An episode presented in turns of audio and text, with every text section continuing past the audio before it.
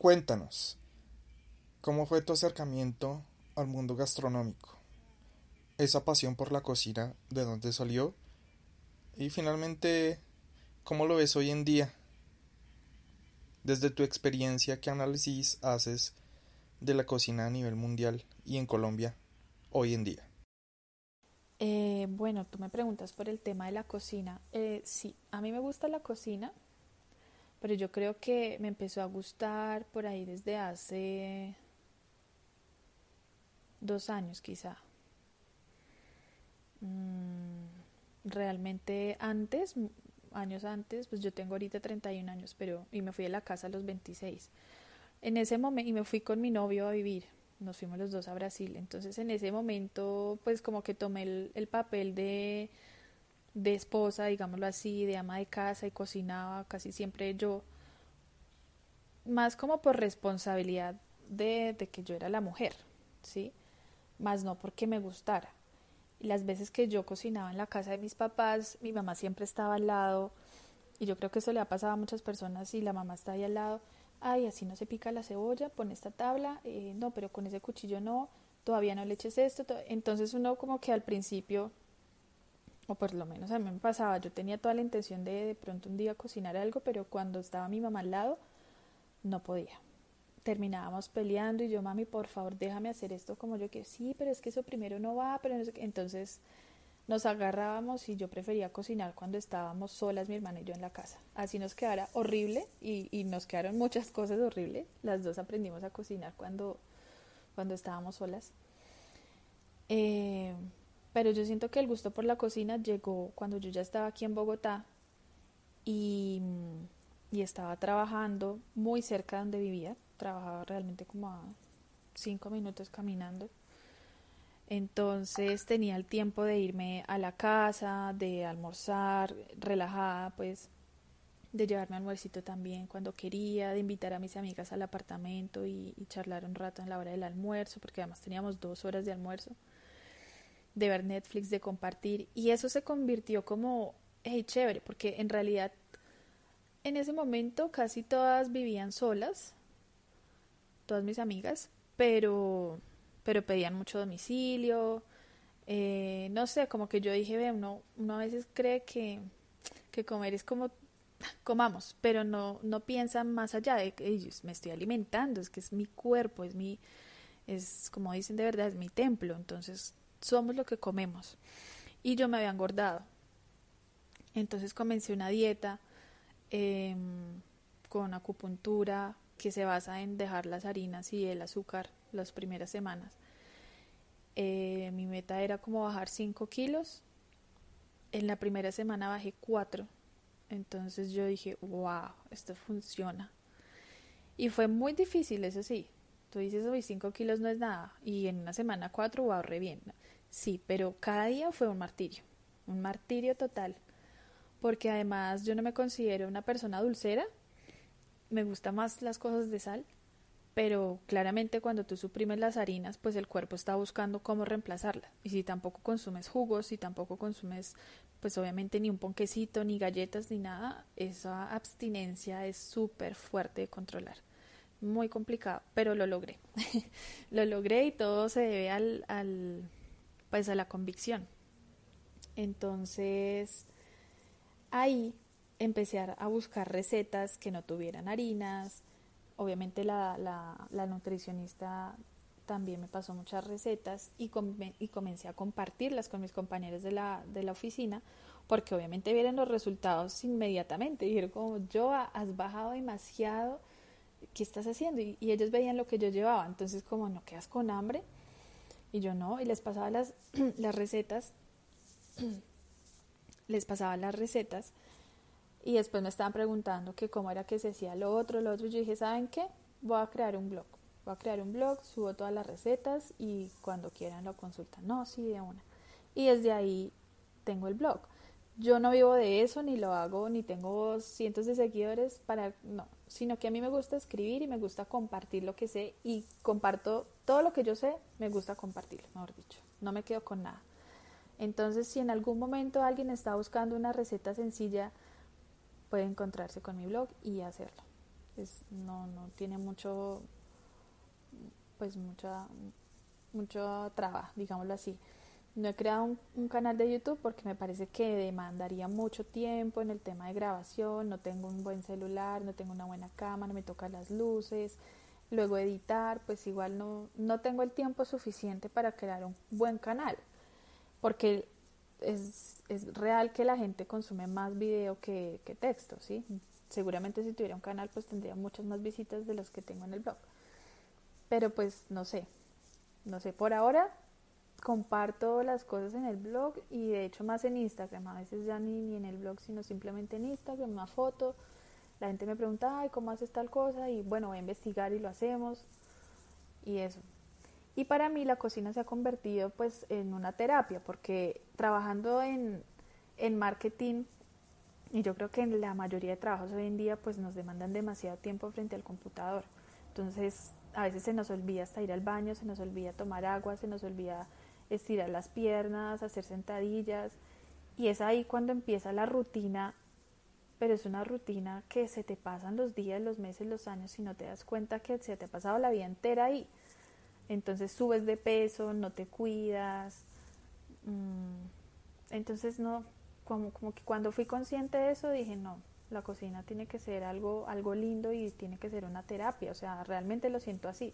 Entonces puede que esté ocho horas en la oficina sentada, pero llego acá y mientras vengo, pues bueno, antes de, esta cuarentena, me iba en bicicleta, entonces yo pensaba en el camino, uy, qué rico ahorita llegar a hacer una, una ensaladita de pollo con una cremita o lo que sea. Me iba imaginando el, el menú y llegaba a comprar las cosas lo que no tuviera en la noche. De hecho, yo casi siempre compraba era en las noches. Yo no acostumbro a salir a hacer mercado los fines de semana al supermercado de, frutas y verduras, sino más que todo en la noche. Y era como el plan, uff, listo, entonces hago la lista de lo que me hace falta, salgo, lo compro y empiezo y así me den las 9 de la noche o 10 de la noche, pero si es lo que quería hacer, yo me siento satisfecha. Y, y realmente mis recetas son muy básicas. Si tú ves, son recetas súper simples que nacieron precisamente de, pensar en las personas que trabajamos todo el tiempo y que llegamos también muy cansadas, con mucha hambre, que vivimos solas, que ya no tenemos a la mamá que nos cocine o nos caliente la comida, pero que queremos comer rico y bien. Y obviamente no podemos estar pidiendo domicilio todo el tiempo. Entonces fue pensado en eso, no son recetas súper elaboradas, sino en 20, media hora, de pronto si hay algunas más que llevan más tiempo, pero en realidad en 20 minutos, 25 minutos tú puedes hacer una, un plato delicioso y nutritivo. Entonces, ese es mi foco. Eh, ¿Qué más te puedo contar? Hace unos meses yo me quedé, yo, hace unos meses quedé desempleada, eso fue en junio del año pasado, y un amigo del colegio, realmente un compañero porque no éramos ni siquiera del mismo curso, me dijo como hola, ¿cómo estás? Eh, mira, yo he visto tu trabajo en Instagram, sé que te gusta mucho la comida, la cocina, eh, yo soy chef y tengo una empresa de catering. No sé si, si podemos hablar y hacemos algo juntos.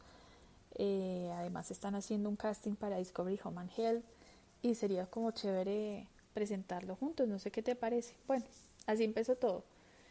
Eh, y empezamos a hablar, a, revisar cómo yo cómo le podía aportar a él con su empresa y él cómo me podía aportar a mí con el tema de la cocina. Entonces fue algo interesante y fue también realmente una terapia, vuelvo y digo, porque en ese momento, quizá el primer mes no estaba preocupada por no tener trabajo, estaba como, ah, bueno, listo, aprovechemos el tiempo en lo que nos gusta. Eh, pero después de tres meses ya empieza el sufrimiento de, pucha, estoy además en un área que hay muchas vacantes, sí, pero yo no estoy recién egresada. Entonces no me voy a quedar con un salario recién egresada, no me sirve y ahí empezó la, empezó la preocupación.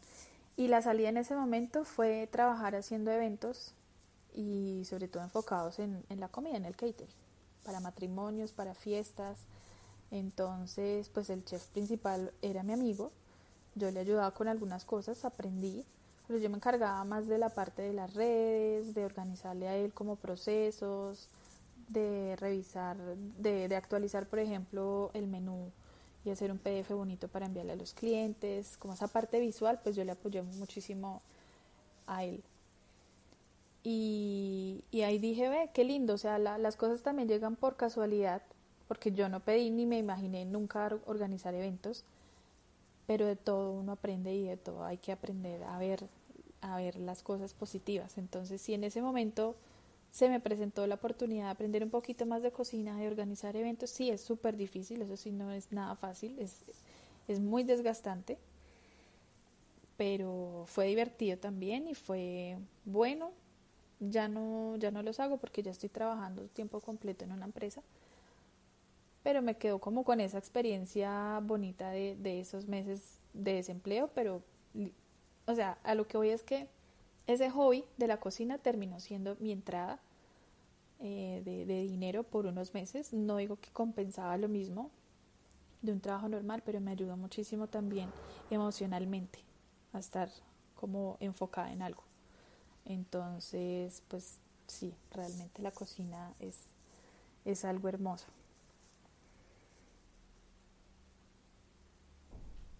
Y ahora háblanos del eh, baile. Con el tema del baile, pues a mí me gusta, siempre me ha gustado muchísimo el baile, me parece que es un ejercicio además como tan liberador. Tú puedes hacer ejercicio y bajar de peso solo bailando, pero no lo sientes como el, ah, la rutina, sino es, tiene que ser divertido. Si tú no te diviertes haciendo lo que te gusta, pues no, no, no se van a ver los resultados.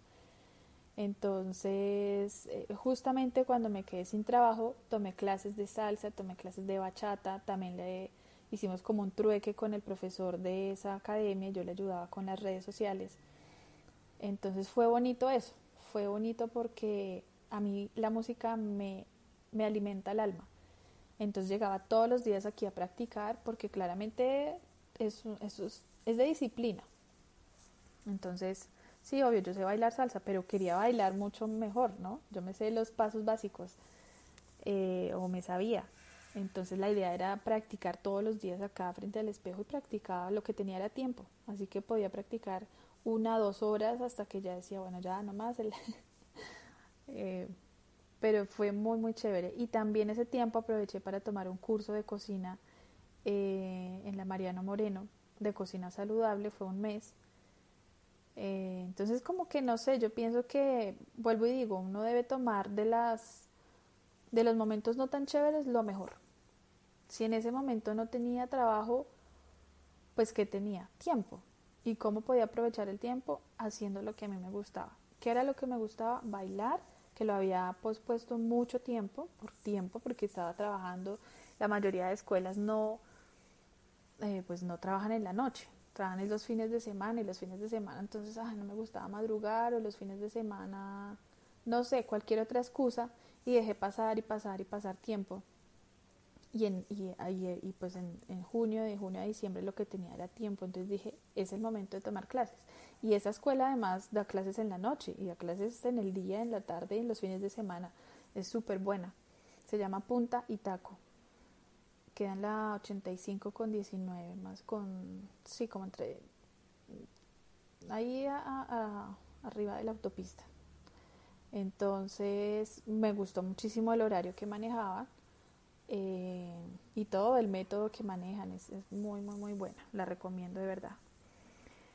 ¿Qué va a pasar con relación al estado actual aquí en Colombia? Pues yo pienso que definitivamente muchos negocios se se tienen que acomodar, se tienen que amoldar.